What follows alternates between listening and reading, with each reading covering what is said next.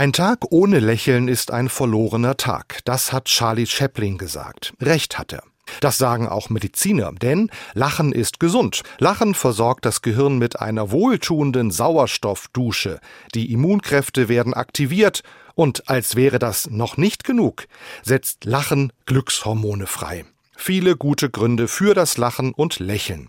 Trotzdem lachen Erwachsene statistisch nur 45 Mal am Tag, Kinder 400 Mal.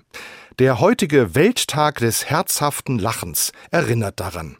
Schon am Titel des Tages ist zu erkennen, dass es nicht nur einfach ums Lachen geht. Es ist der Welttag des herzhaften Lachens. Kein Auslachen, kein überhebliches und kränkendes Gelächter. Ein Lachen, das herzhaft ist. Es ist kein Zufall, dass der Welttag des herzhaften Lachens in jedem Jahr in die Hochphase des Karnevals und Faschings fällt. Das Ziel, vor Beginn der Fastenzeit nochmal fröhlich sein. Ein Merkmal guter Büttenreden ist dabei, dass die erwähnten Menschen mitlachen können. Niemand soll vorgeführt oder herabgewürdigt werden. Herzhaftes Lachen kommt aus dem Herzen und will das Herz des Gegenübers erreichen.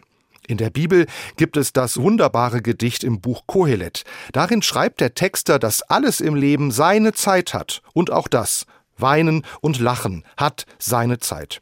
Zeiten zum Weinen und Traurigsein gibt es viele. Umso wichtiger auch die Zeiten des Lachens bewusst zuzulassen und zu erleben. Aber es gibt kein Lachen auf Knopfdruck. Deshalb kommt auch den Mitmenschen die schöne Aufgabe zu, andere Menschen herzlich zum Lachen zu bringen.